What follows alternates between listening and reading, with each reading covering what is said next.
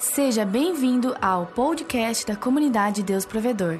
Ouça essa mensagem e seja edificado. a palavra de Jesus aqui nesse lugar, esse negócio vai ser muito bom. Então você vai abrir lá em João, abra sua Bíblia ou ligue seu aplicativo. Lá em João 21, do versículo 15 ao versículo 17 somente. Evangelho de João, apóstolo João, capítulo 21, versículo 15, versículo 16 e versículo 17, vai falar dessa maneira. Depois de comerem, Jesus perguntou a Simão Pedro: Simão, filho de João, você me ama mais do que estes? Disse ele: Sim, Senhor, tu sabes que te amo. Disse Jesus: Cuide dos meus cordeiros. Novamente Jesus disse: Simão, filho de João, você me ama? Ele respondeu: Sim, Senhor, tu sabes que te amo. Disse Jesus: Pastorei as minhas ovelhas. Pela terceira vez ele lhe disse: Simão, filho de João, você me ama? Pedro ficou magoado por Jesus lhe ter perguntado pela terceira vez: Você me ama? Ele disse: Senhor, tu sabes todas as coisas e sabes que te amo. Jesus, obrigado porque tua palavra é viva e eficaz e queremos nessa noite que ela penetre em nossos corações para que possamos sair daqui um pouco mais transformados, ó Pai, e que possamos, ó Pai, reter a poção que o Senhor tem para as nossas vidas aqui nessa noite, ó Pai. É no teu nome que nós oramos, o no nome de Jesus. Amém. Ainda que eu fale a língua dos homens e dos anjos, se não tiver amor, serei como o sino que ressoa ou como o prato que retine. Ainda que eu tenha o dom de profecia e saiba todos os mistérios e todo o conhecimento e tenha uma fé capaz de mover montanhas, se não tiver amor, nada serei. Ainda que eu dê aos pobres tudo que possuo e entregue o meu corpo para ser queimado, se não tiver amor, nada disso me valerá. O amor é paciente, o amor é bondoso, não inveja, não se vangloria, não se orgulha, não maltrata, não procura seus interesses, não se ira facilmente, não guarda rancor. O amor não se alegra com a injustiça, mas se alegra com a verdade. O amor ele sofre, ele tudo crê, ele tudo espera e ele também tudo suporta. O amor nunca perece, mas as profecias desaparecerão, as línguas cessarão, o conhecimento passará pois em parte conhecemos e em parte profetizamos. Quando, porém, vier o que é perfeito, o que é imperfeito desaparecerá. Eu acabei de ler para vocês 1 Coríntios 13, do 1 ao 10. É, para mim, a maior poesia sobre amor, uma das maiores verdades sobre amor. O apóstolo Paulo aqui, Paulo Shakespeare, que escreveu essa poesia aqui. Então, ele escreveu e define muito bem o que é amor. Então ele está falando de um amor ágape aqui em 1 Coríntios, capítulo 3, do 1 ao 10. O, todo o resto do capítulo também ele vai falar de amor. Então, essa definição de amor ágape foi que Paulo fala aqui em 1 Coríntios, capítulo 13, do 1 ao 10. Para a gente poder fazer aqui um paralelo com o que Paulo está falando, eu queria contextualizar você do contexto próximo dessa passagem de João, onde Jesus interroga Pedro, eu queria também falar um pouco do contexto remoto, o contexto um pouco mais distante dessa passagem que a gente acabou de ler aqui. Esse texto aqui que a gente leu em João agora há pouco, ele se passa poucos dias depois de Pedro ter dito que não trairia Jesus. Na noite em que Jesus foi traído, ele já tinha predito, ele falou: alguém aqui ó, vai me trair. Tem alguém aqui que vai me trair, que eu já estou avisando logo, então vocês nem veem que não tem. Daí eles começaram, não, sou eu, não, eu, eu não sou, não, eu também não, não, e, e cada um vai se esquivando ali, e daqui a pouco Pedro está na dele, Pedro sempre muito esperto, aí ele viu que João, João estava reclinado sobre o peito de Jesus aqui, a cabeça, e a Bíblia fala que Pedro deu aquela olhada assim para João e, pergunta aí, pergunta, quem vai ser, quem é? Ele fala assim, mas João perguntou e Pedro, ele mesmo tomou uma iniciativa e já se levanta e fala, ei, não sou eu, Jesus, eu não vou te trair. E ainda ele diz mais: além dele não trair, ele daria vida por Jesus. Pedro foi além, Pedro foi ousado aqui. E é nessa hora que surgiu as figurinhas de WhatsApp. Porque nessa hora Jesus mandou uma figurinha para o Pedro falando: sabe de nada, inocente. Pedro recebeu uma figurinha de Jesus nesse exato momento. Então Jesus fala: Pedro, ainda essa noite, ainda nessas próximas horas, desses dias, antes que o galo cante, você me negará três vezes. Mas Pedro acabou de falar que além de não, não trair Jesus, ainda ele daria vida. Pedro estava falando de um amor sacrificial, de um amor ágape, de um amor que suportaria, de um amor que sofreria por causa de Jesus. Então, esse é o contexto dias antes da conversa que ele teve com Pedro. Então, um dia antes de ser crucificado, teve esse contexto onde Pedro falou que daria vida, e logo após, quando Jesus então é preso, todos os discípulos começam a escapar, um vai para um lado, um vai para o outro, um fica mais próximo, e a galera, alguns viram Pedro e falam, você também é um deles, ele fala, não, não, não, quando ele fala a terceira vez não, o galo canta, então o galo canta, ou seja, horas antes Jesus já tinha falado, Pedro fez exatamente aquilo que Jesus tinha falado, então nós vamos caminhar mais um pouquinho, e esse contexto mais próximo da passagem de João 21, nós vamos ver que Pedro, ele resolve pescar, Nessa passagem que nós acabamos de ler, onde Jesus interroga Pedro, Jesus já tinha ressuscitado, já tinha aparecido duas vezes para o discípulo, essa era a terceira vez que Jesus aparecia. Então, a Bíblia relata ali, versículos antes do versículo 15, onde a gente pôde ler agora há pouco, que eles estão pescando, Pedro resolve pescar. Ele vai pescar e leva mais uns cinco, seis discípulos, mais ou menos, mais ou menos com ele ainda. E ele vou pescar e a galera fala, vou também. Eles estavam desacreditados. Será que agora tudo aquilo que nós vivemos aí com Jesus esse tempo todo, agora ele não está mais aqui? Esse negócio de morrer, ressuscitar, aparece, desaparece. E a gente? E agora? A gente está sem esse cara aqui que fez tanta coisa e a gente faz o quê? Então Pedro já estava meio triste, já estava meio desgostoso da vida naquele momento, foi pescar. E a Bíblia fala que ele foi pescar, eles passaram a noite inteira tentando pescar, mas não pescaram nada. Não pescaram nada. Ao amanhecer do dia, Jesus já está lá na beira da praia, já já está assando um peixe, já está com pão. Você pode ler isso ali também, que Jesus já estava ali, né, naquele famoso lanche. Coisa de crente, esse negócio de lanche é velho, gente. Negócio de lanche depois do culto, ó. Jesus já estava ali na praia faz tempo com o peixinho dele, com o pão. Então ele chega assim e pergunta para os discípulos: Vocês pegaram alguma coisa? Não, a gente não pegou nada. Então no, no versículo seguinte ele fala: Lancem a rede do lado direito e vocês encontrarão um peixe aí. Vocês vão pescar muita coisa nesse negócio. Então eles vão e lançam a rede do lado direito, pegam muitos peixes. A Bíblia vai falar que eles pegam 153 grandes peixes, e nesse exato momento, João, que também estava ali no meio da galera que estava pescando, ele fala: É o Senhor. Eles não tinham reconhecido Jesus na beira da praia. Depois que eles conseguiram pegar os peixes, eles vão ver e vão reconhecer Jesus. E João fala: É Jesus. Aquele cara ali é Jesus. Então, esse é o contexto onde Jesus interroga Pedro. Logo após, ele começa a chamar Pedro. Mas o que, é que a gente pode aprender nesse contexto? O que, é que a gente pode aprender aqui nessa, nessa narração desse texto? Porque quando Pedro ele volta a pescar, ele não consegue por quê? Porque depois que a gente encontra Jesus, depois que Jesus transforma a nossa vida, nunca mais a gente consegue ser o mesmo. Essa é a primeira lição que a gente aprende aqui. Jesus já tinha aparecido para eles, já tinha falado, ó, eu os envio, e soprou sobre eles o Espírito Santo. No capítulo 20 a gente vai ler isso. Jesus já tinha aparecido, eles estavam dentro da casa, com medos ali do, dos judeus, dos romanos, porque teve muita confusão ali nesse período de Jesus, mas logo depois eles vão, Jesus aparece dentro da casa, a porta trancada, Jesus simplesmente entra e fala: A minha paz eu vos dou, eu vos envio, sopra sobre eles o Espírito Santo. E então Jesus daqui a pouco desaparece, aparece aqui de novo, mas nós podemos aprender que, mesmo Jesus enviando, Pedro ainda não, não entendeu. Pedro não entendeu.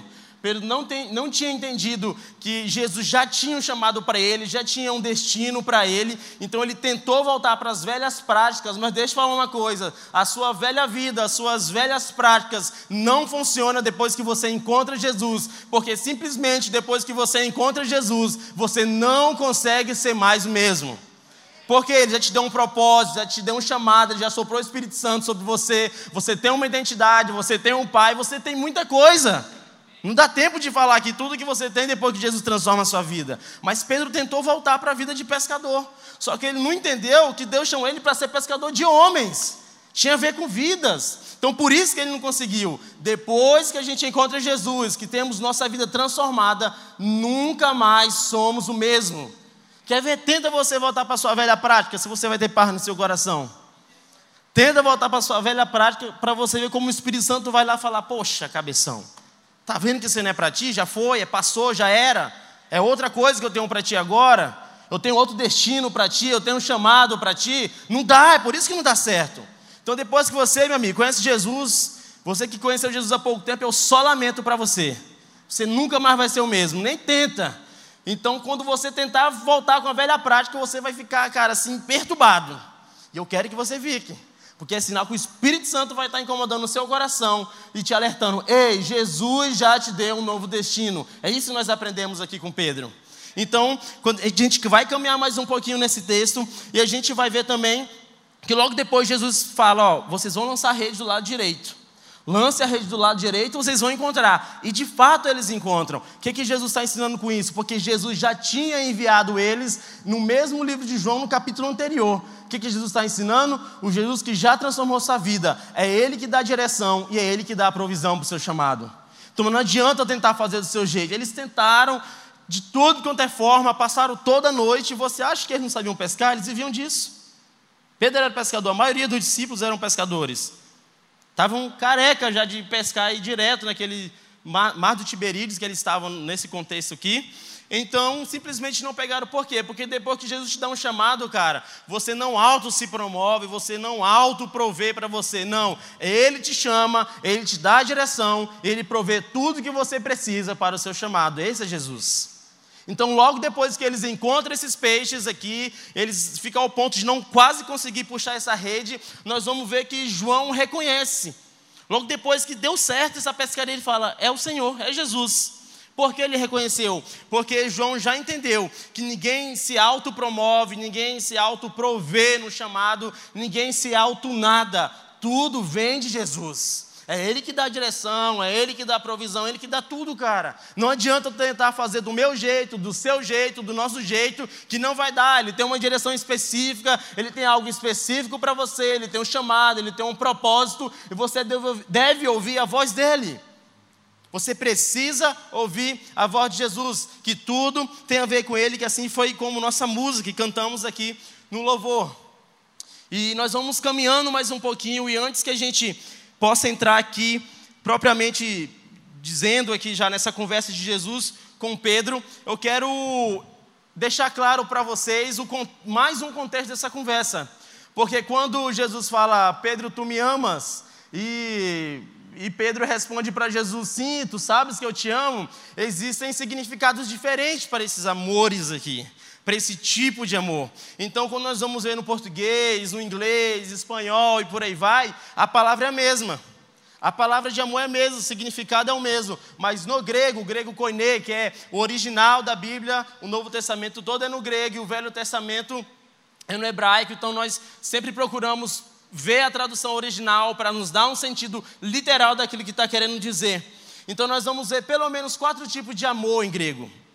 Nós vamos ver quatro definições do que é amor no grego koine, que é original, o que foi escrito no livro de João, os evangelhos e todo o resto do Novo Testamento. Então, qual o significado do grego para amor? Nós vamos ver alguns. Existe o Eros, o que é o Eros? É o amor entre homem e mulher, daí que vem a palavra erotismo, erótico, é palavra mesmo para sexo, gente, é esse negócio aí. Quando você vai falar assim, ó, vamos fazer um Eros, era assim que eles falavam, não falavam vamos fazer amor. Vamos fazer um Eros. Então os casados chegavam um para o outro, não falavam vamos fazer amor, vamos fazer um Eros. Então já estava todo mundo ligado o que, que era Eros. Então já está todo mundo sabendo. Sara, fica ligado aí.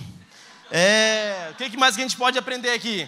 Então a gente vai aprender também que, existe outro tipo de amor. Que amor? Estorge. O que, que é esse amor estorge? Que palavra é essa? Ela era usada para um amor familiar. Então, né, de pai para filho, irmão para irmão, você vai ver esse contexto familiar. É o estorge, esse amor grego usado para um, um contexto familiar. E aqui eu quero falar para vocês os dois tipos de amor que está nessa conversa, no diálogo entre Jesus e Pedro nesse momento. nós vamos ver dois tipos de amor: amor ágape, o qual eu li para vocês 1 Coríntios 13, mas a definição desse amor ágape, ou agapau também, que é derivado, nós vamos ter a seguinte informação: ele revela um amor sem interesse e esperança de correspondência, é um amor livre de expectativas que se satisfaz pelo simples motivo, motivo de ser um sentimento pelo outro. Na cultura grega, é definido como o amor de um Deus pelo homem. Ou seja, amor perfeito, amor sacrificial. Esse é o amor ágape, amor que não espera nada em troca. Aí nós vamos ver agora o amor filéu. A última definição de amor que eu quero dar para você aqui nessa noite. Filéu é o amor que exige correspondência, ao contrário do ágape. Reciprocidade é o amor que sustenta a relação interpessoal entre os homens e que as, os mantém em comunhão entre si. Se esse amor não for correspondido, torna-se impossível manter uma relação de proximidade e identificação. É um amor fraternal, de amigo, de irmão, mas é um amor que espera correspondência.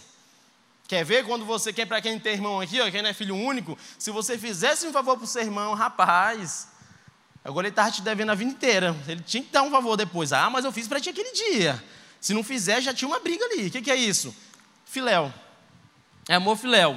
É amor de irmão, é fraternal, isso é bom, mas ele espera algo em troca. Ele precisa de uma reciprocidade. Então, esse é o contexto aqui. Então, quando Jesus chama Pedro de canto, depois que eles já pescaram muitos peixes, eles estão, Jesus convida eles para comer aquele peixe, aquele pão, então eu creio que Jesus chama Pedro de lado assim: Pedro, vem cá. Eu acho que Jesus não constrange as pessoas, então ele deve ter chamado Pedro mais de lado, mais na dele. Deixou João ali, os outros discípulos também estavam, né? Creio eu que eles estavam terminando de tirar aqueles peixes, eram muitos peixes, então eles ficaram trabalhando em Jesus. Pedro, faz favor bem aqui, vamos ter uma prosa. Vamos ter dois dedos de conversa, que nem fala meu pai. Quando meu pai falava para mim que ia ter dois dedos de conversa, eu falei, ai meu Deus, é hoje. Então, chega aqui, Pedro. Pedro, tu me amas mais do que estes, mais do que estes outros? É a primeira pergunta que Jesus faz. Pedro, tu me ama ágape mais do que estes outros? Daí Pedro vai responder: Sim, Senhor. Tu sabes que eu te amo, filéu. Pedro, ele já não, não foi, não correspondeu, não foi, não foi no mesmo nível essa resposta. Jamie, como é que você, a gente poderia exemplificar esse negócio? É que nem você está aí, ó, você que está namorando, está noivo aí, ó. Preste atenção no curso de noivo aí, que já falamos aqui. Então, você está aí com, com a mina, com, com o guri, né, que vocês falam aqui. Chega assim para ele ou para ela, guri,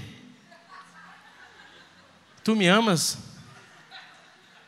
Sim, guria. Tu sabe que te considero. É tipo essa a resposta. Ou seja, ali foi o último dia de vida dele. Ali já acabou, para ele foi ali, o fim da linha dele. Então foi mais ou menos isso que Pedro fez com Jesus. Senhor, tu sabes que te amo. Tem traduções católicas que chegam, se aproximam mais desse contexto, porque Pedro responde: Sim, Senhor, tu sabes que te quero bem. Hum, Pedro não respondeu, Pedro não foi incisivo nessa resposta. Pedro se esquivou um pouco. Então, Pedro, tu, tu, tu me amas, Agape? Eu te amo, Filéu, Jesus. Eu te amo, Filéu. O que, que a gente vai ver aqui? Jesus não estava é, é, promovendo uma competição. Tu me amas mais do que estes outros? Não estava vendo se ama mais, quem ama mais, quem ama menos. Jesus estava lembrando a Pedro, porque na noite que Jesus foi traído, Jesus falou que um deles ia trair. E todo mundo, não, eu não, não, eu não, quem é, quem não é, quem não é, não sou eu, nem eu também não. Pedro foi o único que falou que não, não sou eu, jamais te trairia. E ainda mais, Jesus nem perguntou isso. Eu ainda daria minha vida por ti, Jesus. Pedro estava se achando, o amor de Pedro ali, meu Deus, era um ágape. Pedro estava se achando, eu amo, eu te amo, ágape, Jesus, aqui hoje, eu dou, dou até minha vida por ti. Então Jesus, ele traz a memória de Pedro a noite que ele foi traído. Pedro, tu me amas mais do que este outro? Está lembrado daquele amor ágape? Aquele amor sacrificial que você falou para mim, que daria a vida? Tu me amas, ágape, mais do que estes? E Pedro, ele não pode esconder. Ele fala assim: Jesus, sabe todas as coisas, mas eu te amo, filéu. Eu te quero bem, eu te considero. Não tem como mentir agora. Pedro não está com aquela pompa, Pedro não está com aquele amor todo assim mais agora. Eu lembro aqui de uma entrevista do Romário, jogador Romário, Copa de 94, tinha apenas dois anos, não lembro disso no tempo, mas lembro de uma entrevista, que já vi depois, obviamente. O Brasil estava para ser desclassificado. Seria assim, meu, primeira Copa do Mundo que o Brasil não participa, 94. E daí Romário está nesse jogo, ele entra, destrói tudo lá no jogo, e ele classifica o Brasil para a Copa do Mundo, e logo após chegam os repórteres ele, em Romário, no final do jogo, você pode procurar essa reportagem depois. E, e aí, Romário, né? O que, é que você achou desse jogo tal? Ele fala, ele falou: Quando eu nasci, Deus olhou para mim, apontou e disse: Você é o cara. Foi Pedro na noite que ele Jesus foi traído. O meu amor, eu dou até minha vida por ti, Jesus. Esse amor aqui não, não, falha, isso aqui é sacrificial. Esse aqui é ágape. Tu sabe o que é ágape, Jesus? Ele quase dá aula para Jesus na hora ali. Só que Jesus lembrou ele agora. E daí Pedro, ele não tem como esconder, ele respondeu Filéu, eu te amo Filéu, eu te considero, eu te quero bem, mas não falou eu te amo, não falou no mesmo nível, na mesma proporção.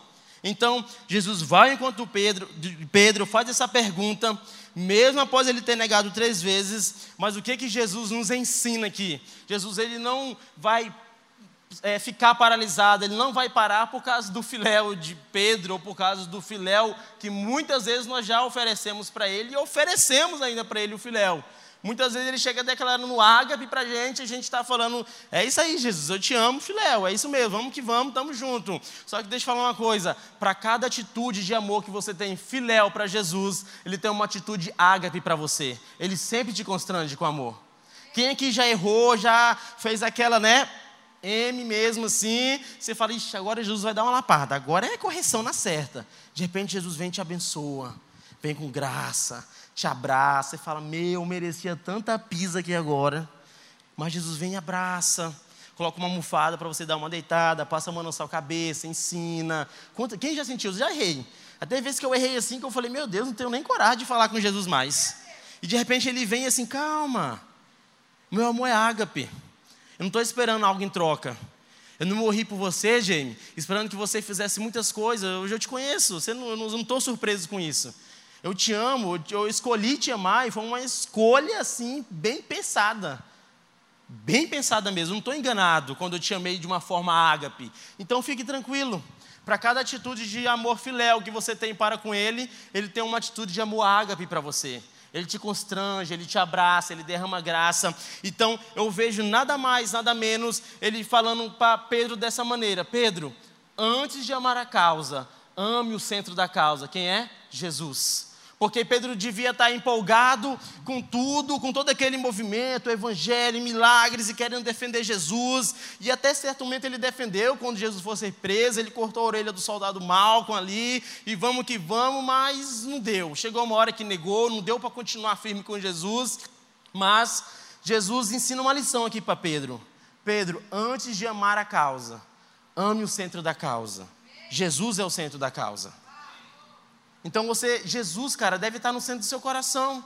A igreja não pode estar no centro do seu coração, as pessoas, esposa, marido, pai, mãe, filho, isso tudo é muito bom, gente. E devemos amar essas pessoas e todas essas coisas. Mas Jesus deve ser o centro do seu coração. Então Pedro, Mateus, Lucas, João, Maria, não ame a causa sem antes me amar. Eu preciso ser o centro do seu coração. É assim que Jesus está falando para Pedro, é assim que Jesus está falando para vocês aqui essa noite. Jesus precisa ser o centro do seu coração.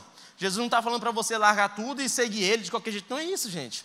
Você pode ter sua vida. Estude, trabalhe, ganhe dinheiro, viaje, curta a vida, faça a obra de Deus, mas ele precisa ser o centro do seu coração. Ele precisa ser o centro do seu coração. E essa é a primeira lição que Jesus vai ensinando para Pedro. A gente vai ver em 1 Coríntios, como, a gente, como eu li para vocês no capítulo 13, no versículo 4, vai falar que o amor é paciente, o amor é bondoso, a paciência e a bondade andam lado a lado, cara. Para quem é casado, principalmente, vai saber, se você não tiver paciência, não tiver bondade, não anda, não vai. Nem um curso de noivo você faz, gente. Então, quem fez curso de noivo aqui é porque teve, no mínimo, paciência e bondade porque precisa andar lado a lado desse negócio. Então foi Jesus exercendo isso na vida de Pedro, falando: Pedro, eu tenho paciência com a sua vida, eu exerço bondade com a sua vida. Não estou desesperado porque você fez isso. Eu te amo, cara. O meu amor não está esperando que você retribua tudo isso em troca. Não, meu amor não espera uma reciprocidade. Eu te amo porque eu te escolhi. Eu exerço bondade, eu exerço paciência. Eu acredito que o meu amor vai te transformar. Então só entenda uma coisa, Pedro. Antes de amar a causa, me ame primeiro. É isso que Jesus está falando para Pedro. Então, eles continuam conversando aqui e eles vão para a segunda. Jesus vai para a segunda pergunta e Jesus continua usando o mesmo verbo. Ele usa o ágape novamente. Ele vai e fala: Pedro, tu me amas? Ágape. E Pedro já está assim. Eu acho que Pedro ficou mais envergonhado. Tipo, meu, de novo essa pergunta? Vou ter mesmo que responder essa pergunta de novo? Vai, vai ter que responder. E Pedro responde. Pedro fala: Sim, Senhor, tu sabes que eu te amo filéu. Não tem aquele amor sacrificial da noite que Jesus foi traído. Não tem mais. E Pedro não consegue esconder. Então eu imagino Pedro muito envergonhado. Por quê, gente? Gente, é óbvio que Pedro está envergonhado.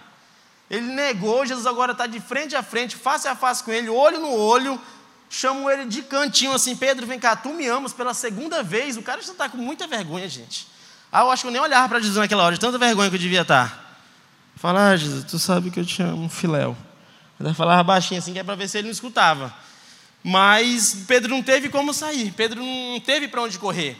Então, Pedro ele está constrangido, ele está com vergonha, ele voltou a pescar, Jesus viu ele voltando a pescar, ele voltou para as velhas práticas. Então, Jesus sabia que tinha algo especial com Pedro. Porque Pedro foi o que, o que mais expôs na noite que foi traído.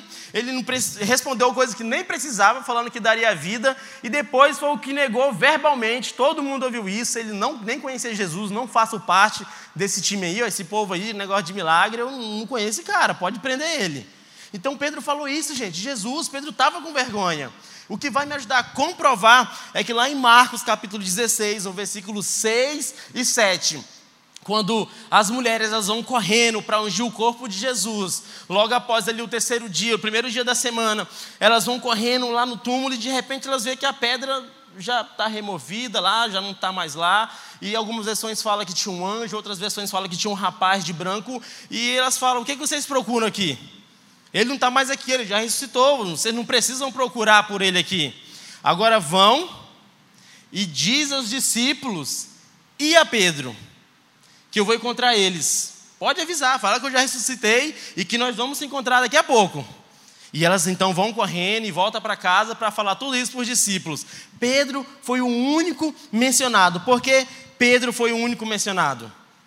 Jesus sabia que Pedro, ele, a Bíblia fala que Pedro chorou amargamente. Logo depois da terceira vez que ele nega, Pedro chorou amargamente, profundamente, freneticamente. Pedro estava com a alma angustiada, a alma de Pedro estava assim entristecida, não tinha alegria no coração de Pedro. Foram três anos que em segundos ele negou e acabou aquele porque ele disse que daria a vida e de repente ele não deu nada. Ele negou três vezes. Então Pedro está envergonhado. Jesus menciona, o anjo menciona Pedro, fala para avisar aos discípulos e a Pedro. Mas o que, que a gente pode aprender aqui é, com, essa, com essa passagem de Marcos, com essa segunda pergunta de Jesus aos discípulos? Porque Pedro, é, Jesus sabe o que Pedro fez. Jesus sabia do que Pedro fez. Então, por saber o que Pedro fez, ele também coloca Pedro em evidência, os discípulos e Pedro. Então o que, que Jesus está falando para Pedro? Pedro, eu sei o que você fez, eu sei o que você falou, mas eu não desisto de você. Você pode me amar de um jeito até filéu, mas eu te amo de um jeito ágape, Pedro. Não tem como, esse é o contexto da segunda pergunta. Você ainda faz parte do meu time. Ele está reafirmando, por que você faz parte do meu time? Porque logo após Pedro responder, sim, Senhor, tu sabes que eu te amo, ele fala, então vai e apacenta minhas ovelhas. Pastorei as minhas ovelhas, cuide dos pequeninos. Tanto na primeira como na segunda pergunta, Jesus está inserindo Pedro no chamado. Da mesma forma que ele tinha sido chamado uma vez para ser pescador de homem, o erro de Pedro não definiu o chamado dele. Então Jesus continua falando com Pedro: Eu não desisto de você, o meu amor te sustenta na caminhada, Pedro. Então quero falar para você que nessa noite, o seu erro não define o seu chamado. Jesus não está falando, não está triste, ele não está impressionado com o amor que você ofereceu para ele, ele não está surpreso. Oh, meu Deus, eu esperava mais da Juliana, hein? Hum, Eu esperava mais do Jackson. Hum, tô triste. Esse amorzinho filéu aí, hum, esse filéuzinho deles aí tá muito paia. Não, gente, Jesus não está pensando isso de ninguém aqui. Ele conhece todas as coisas, ele sabe todas as coisas, e por saber todas as coisas, ele está inserindo cada um de nós dentro do amor ágape dele, ele está inserindo cada um de nós dentro do chamado, ele continua a nos enviar, ele continua a nos convidar para fazer parte daquilo que ele quer fazer no mundo. E nós temos um chamado, nós temos um propósito para cumprir, e não é o meu erro, não é o seu erro, não é o nosso erro que vai definir a nossa caminhada, não, aquilo que sustenta na a nossa caminhada com Jesus é o amor dele. Não depende do nosso amor para com ele, mas é amor dele para com cada um de nós. É isso que Jesus está falando com Pedro nessa segunda passagem, nessa segunda pergunta aqui. Então ele fala: Pedro, calma, cara. Calma, meu amor vai te sustentar nessa caminhada. Nós vamos ver no versículo 18 e 19 de João 21 que Jesus ele vai relatar como Pedro vai morrer. Ele fala: quando você era moço, você andava para onde você queria. Quando você for velho, você vai abrir os braços, vai estender as mãos, vão pegar nas suas mãos e vão te levar para onde você não quer ir, Pedro. O que, Jesus estava falando? O que, que Jesus estava falando? Estava apontando a morte de Pedro. Que morte é essa? Morte de cruz. A mesma morte que Jesus. O que, que isso tem a ver, James? É uma notícia triste? Cara, não é uma notícia triste. Não é uma notícia triste. Porque Pedro não sabia a forma que ele ia morrer.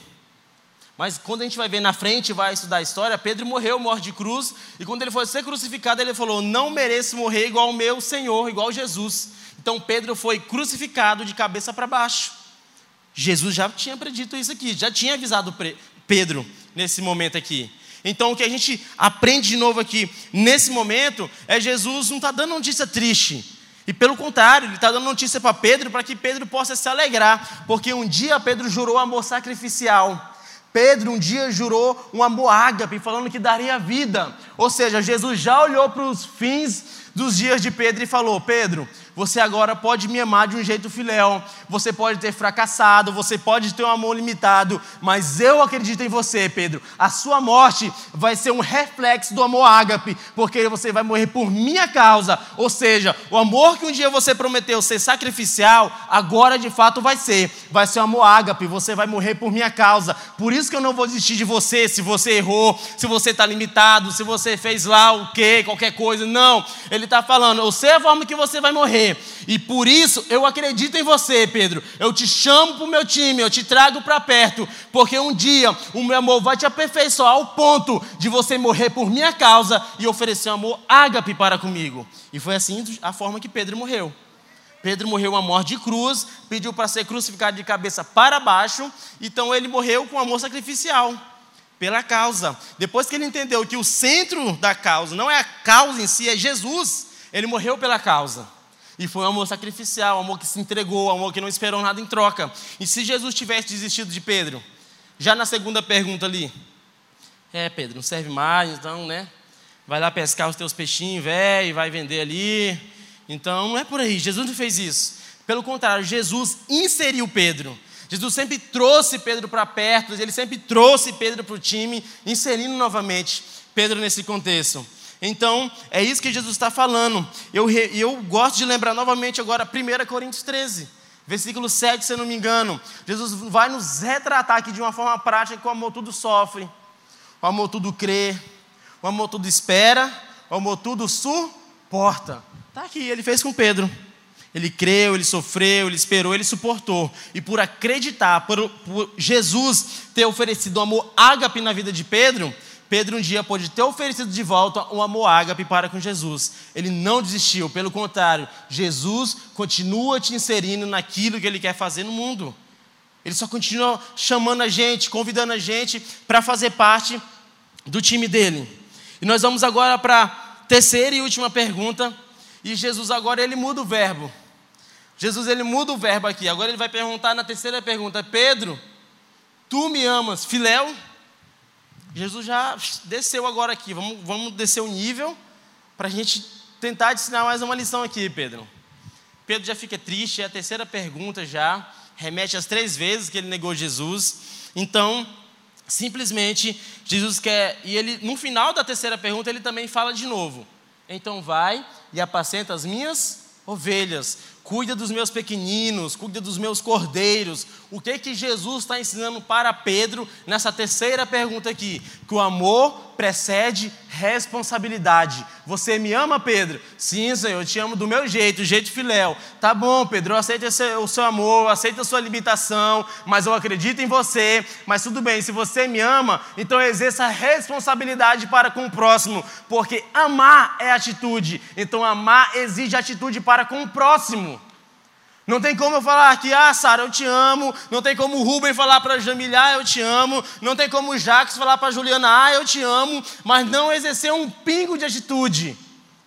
Não amemos só da boca para fora.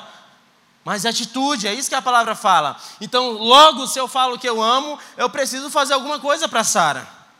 Preciso comprar um presente, preciso fazer uma surpresa preciso fazer uma coisa ali em casa para ajudar, eu preciso fazer alguma coisa, e tudo isso é amor. Serviço é amor, carinho é amor, porque amor é atitude. Então, da mesma forma, no mesmo momento que Jesus pergunta para Pedro pela terceira vez se Pedro ama ele, e Pedro, sim, senhor.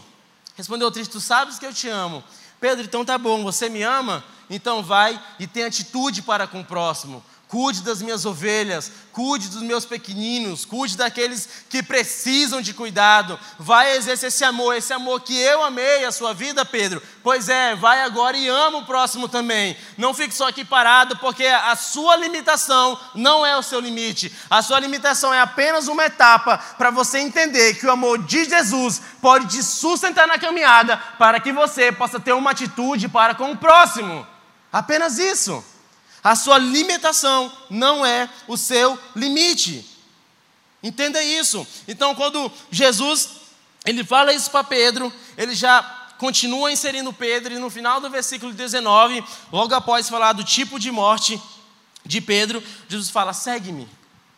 Mesmo depois de todo esse contexto, de Pedro ter negado, eles estão na praia, Pedro está triste, teve que responder três vezes. Jesus perguntou se é ágape, Pedro respondeu que ama de um jeito filéu, assim, não é tanto, eu te considero, né? Eu pensei que amava daquele jeito, mas não é esse tudo mais, não tem como eu disfarçar. Então, mesmo depois disso tudo, Jesus termina o diálogo falando: segue-me. Foi a primeira palavra que Jesus falou para Pedro quando chamou ele para eles começarem a caminhada. Ou seja, da mesma forma que um dia Jesus te chamou, ele não se limitou por causa do meu, do seu erro. Ele continua a te chamar hoje e falar: segue-me, cuida das minhas ovelhas, cuida dos meus pequeninos, exerça responsabilidade. Você me ama? Amo Jesus, de um jeito filéu, filéuzinho, seja lá o que for, mas vai e seja, tenha atitude, seja esse amor para com o próximo, vai exercer essa responsabilidade, porque o amor precede essa responsabilidade.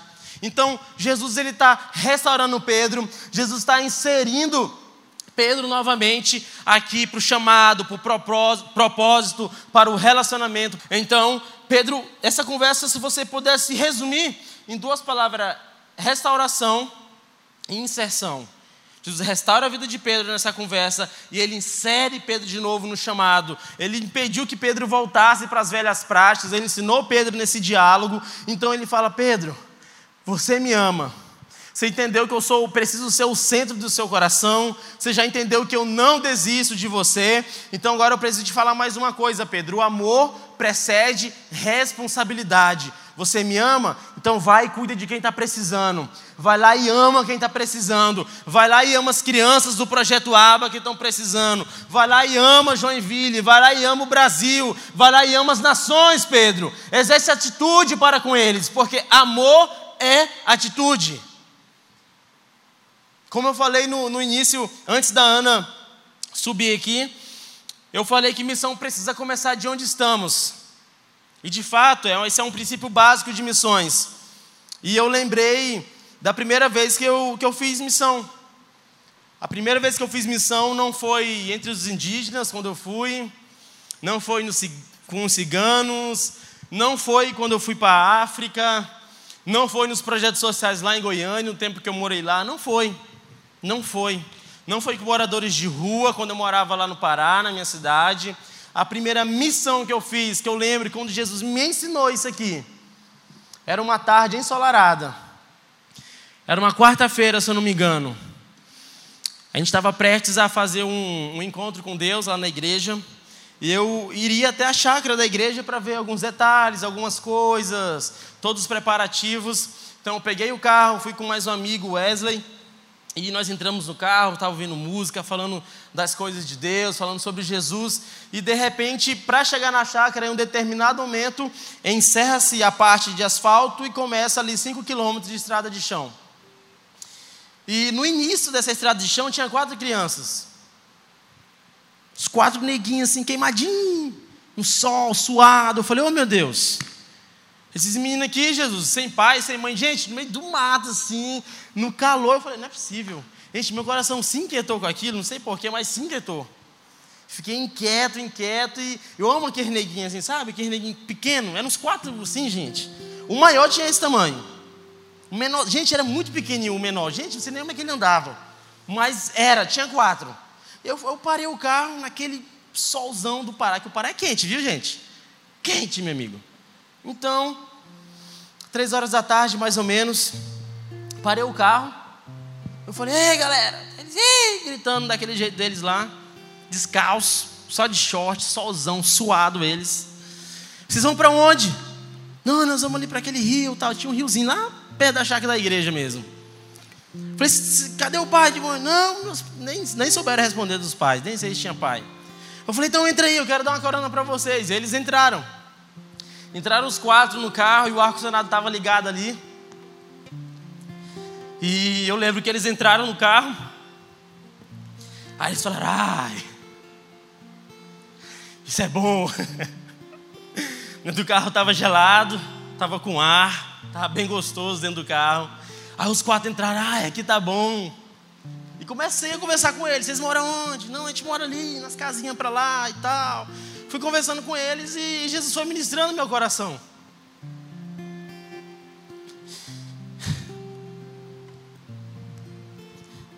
E eu lembro que eu cheguei no destino final deles. E de fato tinha lá um, a gente chama de corguinho, de riacho, algo bem estreito, tinha uma água bem bonita, limpa. Entrei lá nesse lugar, abri a porta do carro e eles saíram correndo. Eles nem agradeceram. Mas eu não me importei com isso. Aí eles pularam na água começaram, sabe, a, a bater na água assim, levantar a água para cima, e aquela festa. E eu fiquei olhando assim, e aí Wesley? Aí, e como estava o sol muito forte, quando você joga água para cima, aí bate aquele raio, vê aqueles, aquelas partículas da água. Gente, parece que estava num filme ali. Eu falei, meu Deus, tem alguma câmera aqui me gravando, será? Não é possível. Fez aqueles raios de sol, aquelas partículas d'água assim, eles jogando água para cima, nem falaram mais comigo, eu olhando. E Jesus falando: Tá vendo, Jamie? Essa é a sua primeira missão. Missão é onde você está.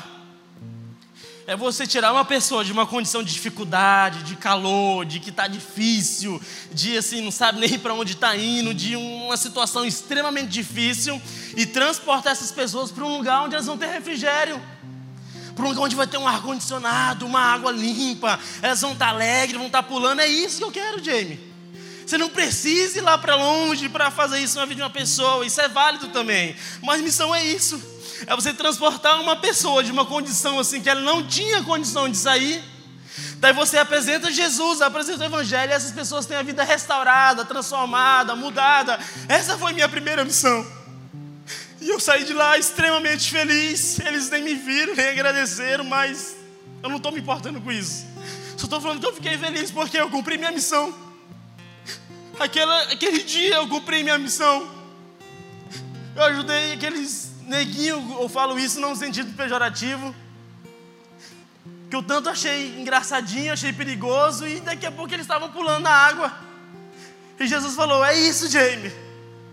Agora vai e fala Fala para todo mundo Que missões é isso? É tirar pessoas de uma condi de condição que ela não tinha condição, não tinha como sair. Daí você apresenta a centralidade do Evangelho, que é Jesus. E essas pessoas têm um refrigério, elas vão ter uma água limpa, elas vão ter a alma saciada, curada, lavada, ser salvas, redimidas, vão ter uma vida plena, uma vida de prosperidade em todos os sentidos. Isso é missão. É isso que Jesus faz com a gente. Ele restaura a gente porque Ele quer que a gente exerça responsabilidade. O amor precede responsabilidade. Então vai, Pedro, e cuide das minhas ovelhas. Vai, James, dá carona. Vai, fulano, e serve na igreja. Vai, ciclano, e serve lá no bairro. Vai, não sei quem, serve nas nações. É isso que ele está chamando. Ele restaura a gente para a gente exercer amor para com o próximo, porque o amor é atitude.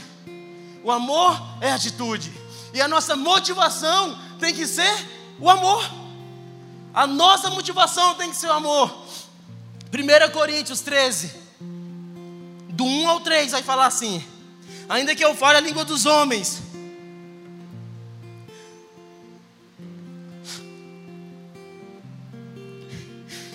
e dos anjos, se não tiver amor, serei como um sino que ressoa, ou como um prato que retine.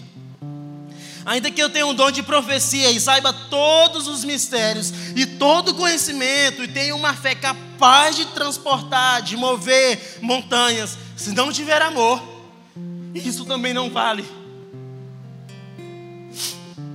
Ainda que eu dê aos pobres tudo que possuo, entregue o meu corpo para ser queimado por causa, por causa da causa do evangelho, meu, fui um mártir.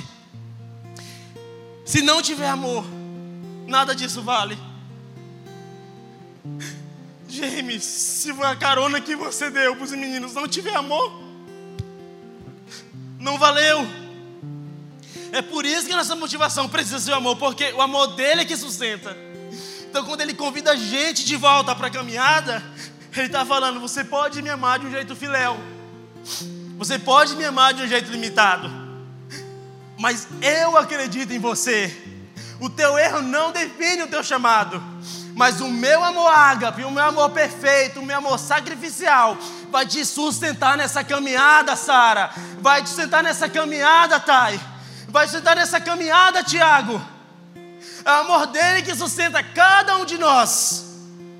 E se nessa motivação não for o próprio amor, não vale. Tudo passa, gente. As profecias vão passar. Vocês têm noção que um dia a atração vai acabar? Algum dia, daqui a alguns anos, não sei. Vai passar. A igreja dos seres vai acabar, gente. Essa estrutura a gente não vai ter mais. Mas existe uma coisa que não passa, gente. É o amor dele por nós. O amor dele por nós nunca passa. E nunca passará. E esse amor precisa ser um reflexo da nossa vida para que a gente possa refletir esse amor na vida do próximo. Os campos estão maduros, gente. Tem projeto social, tem Brasil, tem as nações pelo mundo afora. Agora vão exerça responsabilidade. O amor precede responsabilidade. Grave isso no seu coração. O amor não é algo irresponsável. Ninguém ama só de boca para fora. O amor precede responsabilidade. E para a gente finalizar, se nossa motivação não for, não for amor, como eu falei, passa, tudo passa. Eu lembro a primeira vez que eu viajei de avião. Tem 15 anos, quase 15 anos já, 2005. Tempo da Varig ainda. Alguns aqui vão lembrar. E eu viajei eu estava empolgado, meu, eu estava ali, era criança estava empolgadaço, falei, meu avião, e pai, aeroporto, e vai ser um negócio louco, e meu. E foi. Foi um negócio muito massa a primeira vez. Eu estava indo de Belém do Pará lá para Macapá, no norte do norte, gente, bem longe daqui. E eu estava encantado com o avião, meu. Tudo assim, massa, o pessoal servindo a gente. Eu, meu, que massa esse negócio aqui, né? Quero viajar só de avião, o resto da minha vida. E aí o avião foi levantando assim da cidade de Belém, foi aquela luzinha pequenininha. Eu falei, meu, que massa esse negócio aqui e tal. E eu tava assim, ó. E de noite a gente não vê nada, né? Só luz, mas eu tava empolgadaço, eu tava feliz. Pá, assim, meu, essa luzinha, pá. Eu tive só um medo, porque no meio, assim, de repente, estava. Uh, vai. Aquela zoada do motor meio que morreu. Eu. Foi, mas também não vou ser o primeiro a dar um escândalo. Quando alguém gritar, eu já eu faço corada, também vamos morrer. Mas eu fiquei calado, do coração. Tuc, tuc, tuc, e nada da turbina de novo. Eu fiquei, meu Deus. Olhei pro lado, ninguém falou nada, né? Então. Tá tudo certo, meu coração. Tu... Daqui a pouco, uh, voltou. Eu falei, ufa, não é hoje que eu morro. Eu lembro que chegando em Macapá ali, tava chovendo, o avião teve que voltar para Belém. Meu, achei o máximo. Falei, pega, vou andar mais um pouco de avião. O que, que eu quero dizer com isso? Que depois eu viajei de avião outras vezes. Já fui para vários lugares. Pela graça de Jesus, não sei nem como eu conheço as cinco regiões do nosso país, pelo, pelo menos metade dos estados do Brasil eu já fui. Fui de avião, fui de carro, fui de ônibus algumas vezes também, mas já veio bastante de avião. E deixa eu falar uma coisa: passou aquela empolgação. Chego no avião ali, entro. Teve um dia que estava de madrugada, um voo de São Paulo para Maceió. Meu, todo mundo assim, morto, querendo dormir. Gente, estava a aeromoça falando sozinha de madrugada, pô. Ah, que as máscaras vão cair, que não sei o quê. Meus, olhei pro lado, tá todo mundo assim morto, ó. Falei, meu, cara, ninguém tá dando atenção. Só eu dei atenção para ela, que fiquei com vergonha. Fiquei assim olhando para ela. Só eu, ninguém tava prestando atenção nessa mulher. Duas horas da manhã, vindo para Maceió, ninguém queria saber. Eu fiquei, menos para honrar o trabalho dela, eu fiquei assim, ó. Tô ligado, se a máscara cair aqui do meu lado, opa, já coloque em mim, já tô sabendo. Então, o que, que eu quero falar? Passou. Já viajei de avião, já fui para África de avião. Foi uma viagem. Passou aquela empolgação. Já viajei várias horas de avião, passou. Passou aquela empolgação, gente. Não tem mais, não tem mais nada disso. Porque tudo vai passar. É a empolgação da viagem de avião. É a empolgação, às vezes, muitas vezes, de um casamento. É a empolgação, muitas vezes, de uma empresa, de um salário, de um melhor, de muitas coisas. Passa. Tudo passa. Aí o que, que você precisa fazer para manter? Exercer amor, porque amor é atitude, é responsabilidade. Aí você cultiva. Você cultiva isso, então você trata, você cuida, você ama, você exerce responsabilidade. Quando Jesus fala, segue-me, Ele está restaurando o ministério de Pedro, com todos esses erros de Pedro. Jesus não desistiu de Pedro. Ele terminou a conversa falando: segue-me. Eu não importo se eu é um filéuzinho. Até porque o amor dele é ágape, é sacrificial, é perfeito, não exige nada em troca, ele não espera nada em troca. É por isso que ele morreu lá na cruz. Isso é atitude. Ele nos ensinou que o amor é atitude, por isso ele foi lá e morreu. Ele fez a teoria, ele fez a prática também. E agora eu quero que você feche os seus olhos. Eu quero que você escute a minha voz como se essa pergunta fosse Jesus perguntando para você. Imagine você e Jesus ali naquela praia. Tem o mar, tem aquela areia, aquelas ondas fazendo todo aquele clima. E Jesus te chamou assim de lado. E Jesus agora está te perguntando: Tainara, Lucas, Ronan. Maria, Lucas, João, Pedro, tu me amas? Que resposta você daria para Jesus, cara? Você está na praia com ele, ele está te perguntando: Tu me amas, Ágape? Que resposta você daria para Jesus? Se ele precisa ser o centro do seu coração, cara se você acha que você precisa centralizar mais Jesus no seu coração, se você acha que Ele continua é, chamando, te chamando para o ministério, eu quero que você venha aqui na frente. Essa é uma noite de restauração.